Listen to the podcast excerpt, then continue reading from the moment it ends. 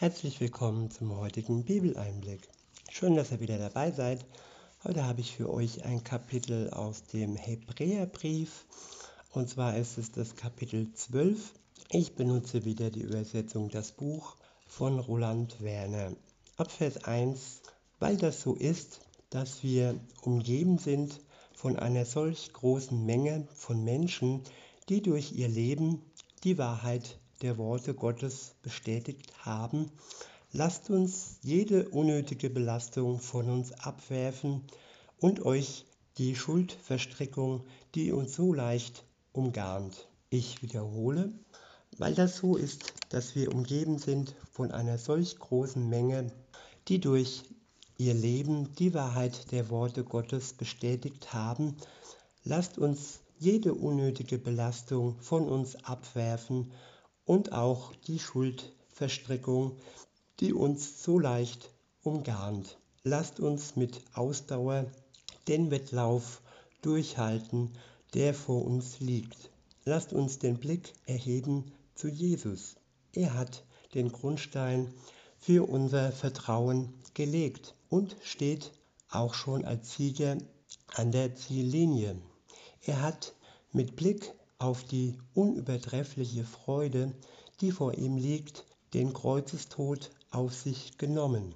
Er hat die damit verbundene Schande nicht beachtet und sich so am Ende auf den Ehrenplatz zur rechten Seite des Thrones Gottes gesetzt. Stellt euch ihm noch einmal vor Augen, der solch einen starken Widerstand von sündigen Menschen auf sich genommen hat, damit ihr nicht müde werdet und eure Seele nicht matt werden. Der nächste Abschnitt ist überschrieben mit der Kampf gegen die Sünde. Ab Vers 4 heißt es, in eurem Kampf gegen die Sünde habt ihr euch noch nicht bis aufs Blut eingesetzt. Dabei habt ihr schon die Ermutigung vergessen, die Gott euch gegeben hat, weil ihr seine Töchter und Söhne seid. Mein Kind, achte die Erziehung Gottes des Herrn nicht gering und werde nicht müde, wenn er dich korrigiert. Denn Gott erzieht denjenigen, den er lieb hat, und er diszipliniert jeden, den er als seinen Sohn oder seine Tochter bei sich aufnimmt. Ich wiederhole diesen Zuspruch von Gott an uns. Er lautet, mein Kind, achte die Erziehung Gottes des Herrn nicht gering und werde nicht müde, wenn er dich korrigiert. Erziehung ist wichtig. Eine gute Erziehung sowohl in der Kindheit, in der Entwicklung zwischen Eltern und Kindern ist unabdingbar. Und genauso ist es auch, dass Gott uns erzieht. Und Erziehung ist nichts Negatives, wenn da steht, ähm, dass er uns wirklich als Kind bezeichnet. Hier steht, mein Kind, achte die Erziehung Gottes des Herrn nicht gering und werde nicht müde, wenn er dich korrigiert. Viele werden müde, wenn sie kritisiert werden oder wenn man sie ähm, in ihrer Einstellung korrigiert, wenn man ihnen eine unterschiedliche Meinung sagt, wenn man sie wirklich mit Liebe auf den richtigen Weg bringen möchte, so wie es Eltern gegenüber ihren Kindern tun, wenn alles normal läuft in der Erziehung und in der Mutter-Kind, Vater-Kind-Beziehung. Aber zwischen Gott unserem Vater und uns läuft es gewiss und zu 100% normal, wenn wir uns auf diese Beziehung, auf diese Vater-Kind-Beziehung einlassen. Und weiter heißt es in diesem Zuspruch, denn Gott erzieht denjenigen, den er lieb hat, und er diszipliniert und er diszipliniert jeden, den er als seinen Sohn oder seine Tochter bei sich aufnimmt. Ich wiederhole, denn Gott erzieht denjenigen, den er lieb hat, und er diszipliniert jeden, den er als seinen Sohn oder seine Tochter bei sich aufnimmt. Diszipliniert, ein schweres Wort, und er äh, korrigiert, korrigiert, sorry, heute habe ich es nicht so mit den Fremdwörtern, er diszipliniert und korrigiert jeden und auch er erzieht jeden, den er lieb hat. Und ich finde, das ist ganz wichtig. Er tut dies aus Liebe. Er tut dies nicht, weil er ein Machtmensch ist und gerne uns korrigiert und gerne uns erzieht und gerne uns diszipliniert. Nein, er tut das, weil er uns lieb hat. Und er tut das bei jedem, den er als seinen Sohn und den er oder den er als seine Tochter bei sich aufgenommen hat. Ja, wir sind seine Söhne und seine Töchter, wenn wir das wollen, wenn wir uns von ihm aufnehmen lassen möchten. Auch hier steht wieder der Freiwilligkeitsgedanke.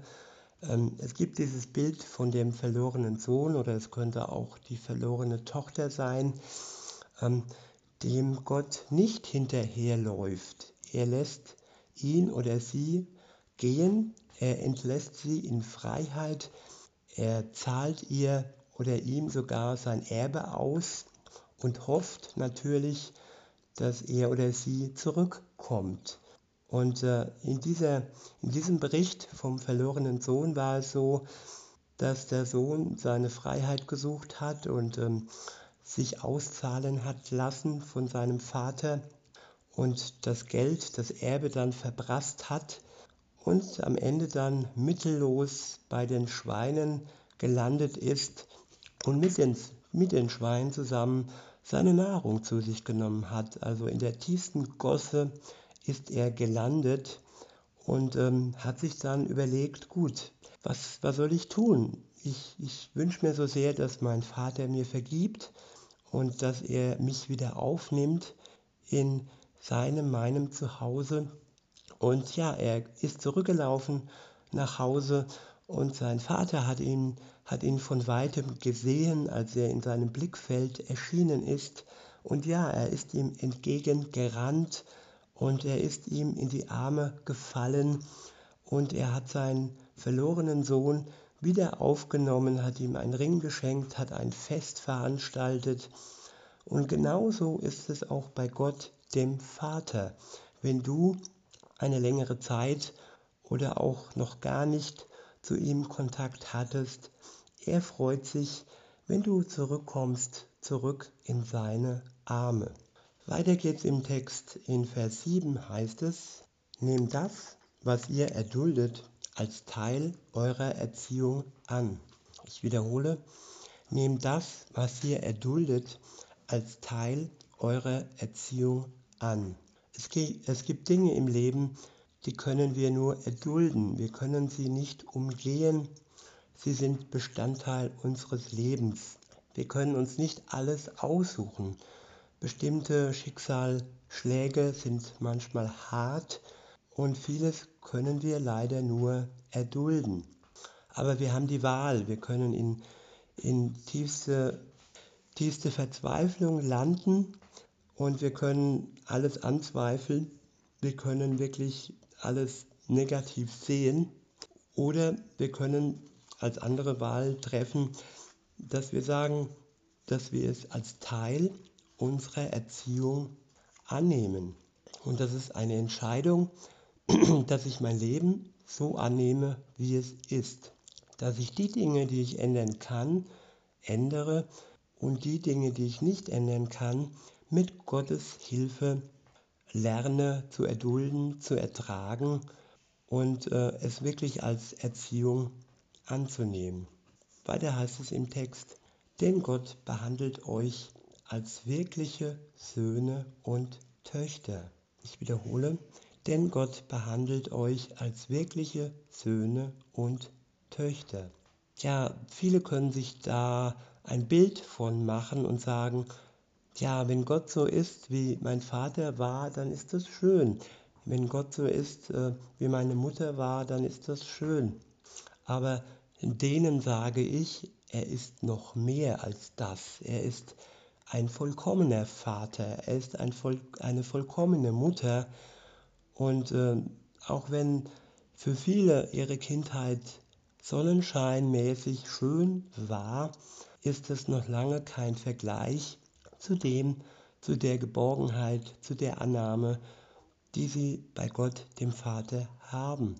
Und zu allen anderen sage ich, und ja, das kann ich auch zu mir sagen, für die, zu denen, die eine nicht so schöne Kindheit hatten und deren Vaterbild oder Mutterbild nicht so ausgewogen und ähm, schön war, weil sie strenge und äh, vielleicht eine Erziehung oder auch keine Erziehung erfahren haben, die sie als ungerecht empfunden haben.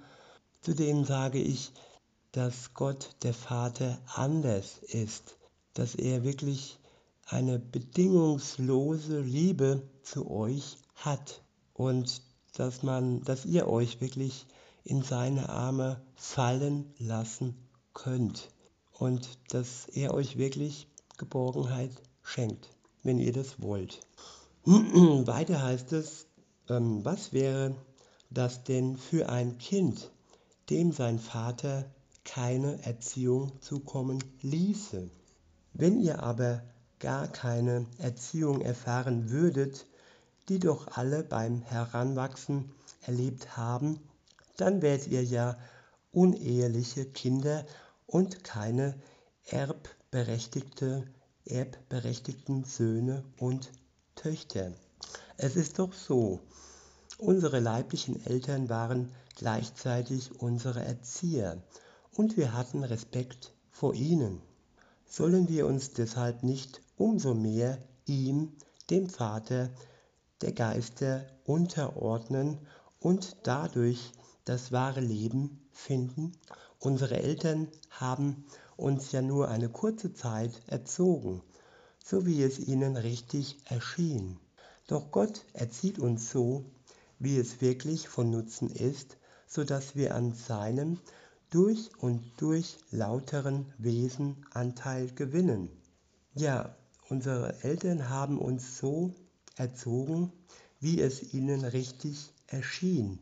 Es gibt sehr viele Erziehungsmodelle und nicht alle Erziehungsmodelle dienen dazu, dass es uns gut tut und äh, dass es uns wirklich einen Nutzen hat und dass wir dadurch unser Leben wirklich erfolgreich leben.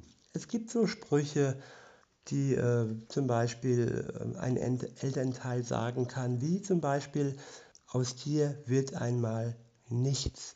Das ist eine sogenannte Erziehung, die wie ein Fluch auf einem lasten kann, wenn ein Eltern, Elternteil uns zuspricht, wir sind wertlos, wir haben keine wirkliche Bedeutung und äh, ja, das ist sehr tragisch, sehr brutal, sehr traurig, aber es ist kein Vergleich zu Gott, dem Vater, denn er ist pure Liebe und bei ihm können wir uns wirklich geborgen fühlen. Weiter heißt es, keine Erziehungsmaßnahme erscheint uns in dem jeweiligen Augenblick ein Grund zur Freude zu sein, sondern zur Trauer. Aber am Ende bringt sie eine Frucht hervor, die Frieden schafft für die, die durch sie darin trainiert worden sind, nämlich nicht mehr und nicht weniger als ein Leben, das von wahrer Gerechtigkeit geprägt ist. Ich wiederhole nochmal den letzten Abschnitt. Keine Erziehungsmaßnahme erscheint uns in dem jeweiligen Augenblick ein Grund zur Freude zu sein, sondern zur Trauer, aber am Ende bringt sie eine Frucht hervor, die Frieden schafft für die, die durch sie darin trainiert worden sind, nämlich nicht mehr und nicht weniger als ein Leben, das von wahrer Gerechtigkeit geprägt ist. Erziehung ist wie ein Formen. Man wird geformt von Gott, man wird reifer, man wird weiser Und das sind oftmals schmerzhafte Prozesse, welche man in dem Moment, wo sie an uns geschehen, ähm, vielleicht auch als Strafe sieht, aber wenn man sie durchlebt hat und wenn man wirklich erkannt hat, dass sie keine Strafe waren, sondern dass sie uns am Ende Gewinn sind und dass sie dann uns zu einem Leben führen in wahrer Gerechtigkeit, das in wahrer Gerechtigkeit durch wahre Gerechtigkeit geprägt ist. Der nächste Abschnitt ist überschrieben mit der Weg zum Ziel. In Vers 12 heißt es, Darum gelten für euch diese Ermutigungen. Richtet die schlaff gewordenen Hände und die unbeweglich gewordenen Knie wieder auf und baut gerade Bahn für eure Füße, damit die, die lahm sind, nicht vom Weg abkommen, sondern stattdessen wieder gesund werden. Bemüht euch intensiv um Frieden mit allen und auch darum, dass euer Leben ganz Gott geweiht ist. Ich wiederhole den letzten Abschnitt. Bemüht euch intensiv um Frieden mit allen und auch darum, dass euer Leben ganz Gott geweiht ist. Ohne dass wir kein Mensch, ohne das wird kein Mensch Gott zu Gesicht bekommen. Ein Leben mit Frieden zu anderen Menschen, das sollte wirklich unsere Bemühung sein ein Leben nicht im Streit und ähm, ja, ein Leben in Frieden. Und das ist wirklich der Weg, der auch zu Gott führt. Und das ist der Weg, der uns am Ende Gott zu Gesicht kommen lässt. In Vers 15 heißt es, achtet darauf, dass keiner das Angebot der Gnade Gottes außer Acht lässt, damit keine Wurzel der Bitterkeit im Herzen von irgendjemandem aufwächst und schließlich eine Last für euch wird und durch sie viele Menschen vergiftet werden. Ich wiederhole, achtet darauf, dass keiner das Angebot der Gnade Gottes außer Acht lässt, damit keine Wurzel der Bitterkeit im Herzen von irgendjemandem aufwächst und schließlich eine Last für euch wird und durch sie viele Menschen vergiftet werden. Gott ist ein gnädiger Gott und sein Angebot an uns, dass wir die Erlösung unserer Schuld geschenkt bekommen, ist ein Angebot, das niemand außer Acht lassen sollte. Das gilt für uns selbst und das gilt auch für andere, die vielleicht schon tief in der Bitterkeit festsetzen und denen wir dann dieses Angebot Gottes nahe tragen sollen. Das Angebot seiner Gnade. Weiter heißt es, achtet auch darauf, dass keiner in sexueller Hinsicht sündig oder gottlos handelt wie Esau, der für eine einzige Mahlzeit sein Vorrecht als Erstgeborener verkaufte. Ihr wisst ja, dass er auch hinterher, als er dann noch den väterlichen Segen erbeten wollte, für unwürdig angesehen wurde.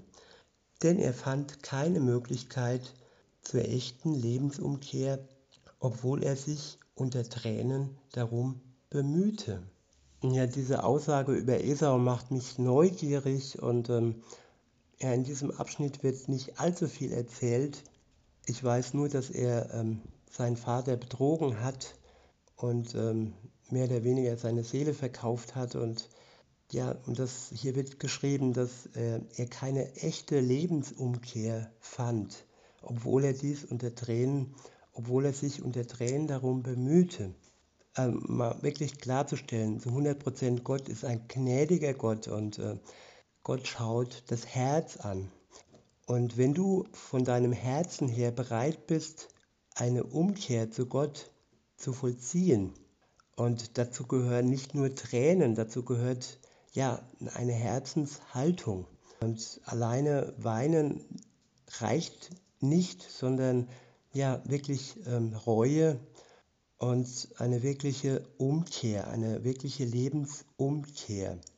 Und diese Lebensumkehr ist dem Esau nicht, ähm, er hat es nicht geschafft. Und äh, ja, nicht jedes Leben hat ein Happy End. Das muss man halt auch betrachten. Und auch wenn wir alle, wenn alle Menschen auf der Erde die Möglichkeit haben, zu Gott umzukehren, eine Lebensumkehr zu vollziehen, so werden es nicht alle wirklich tun. Aber ich denke, ich bin mir sicher, zu 100 Prozent, jeder hat die Möglichkeit. Gott verbaut keinem Menschen diese Möglichkeit, dass er die Lebensumkehr schaffen könnte. Er muss es wollen, er muss Gott die Hand ausstrecken, er muss in seine Arme zurücklaufen. Gott läuft dir entgegen und es müssen Schritte folgen. Also der verlorene Sohn ist heraus aus dem Schweinetrog und ist seinem Vater entgegengerannt. Und das ist nötig.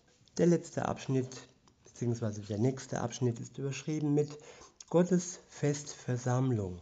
In Vers 18 heißt es, anders als damals auf dem Sinai seid ihr nicht zu einem Berg gekommen, den man anfassen konnte und der im Feuer brannte, oder zu den damals sichtbaren Erscheinungen wie Dunkelheit, Finsternis und Sturm.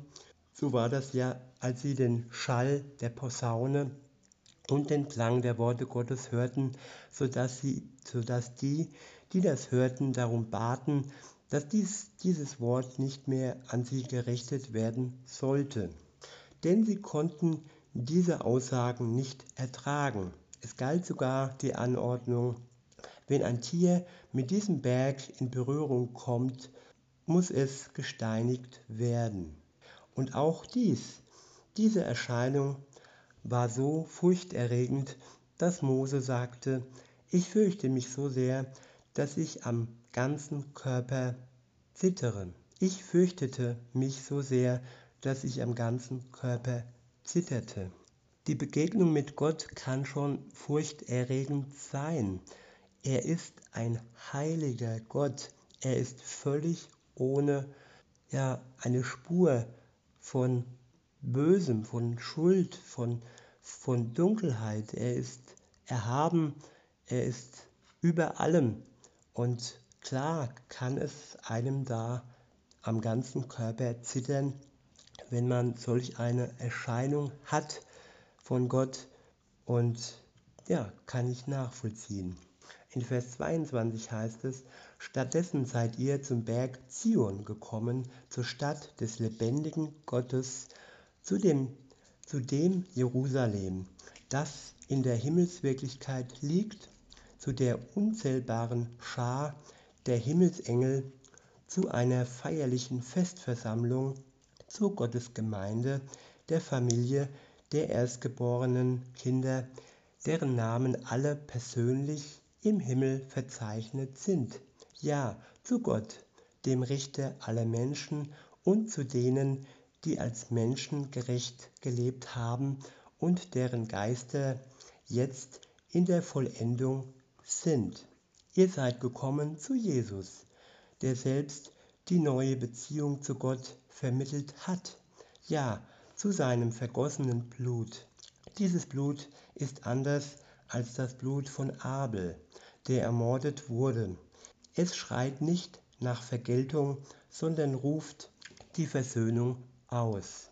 Schaut also genau hin und weist nicht den ab, der hier spricht.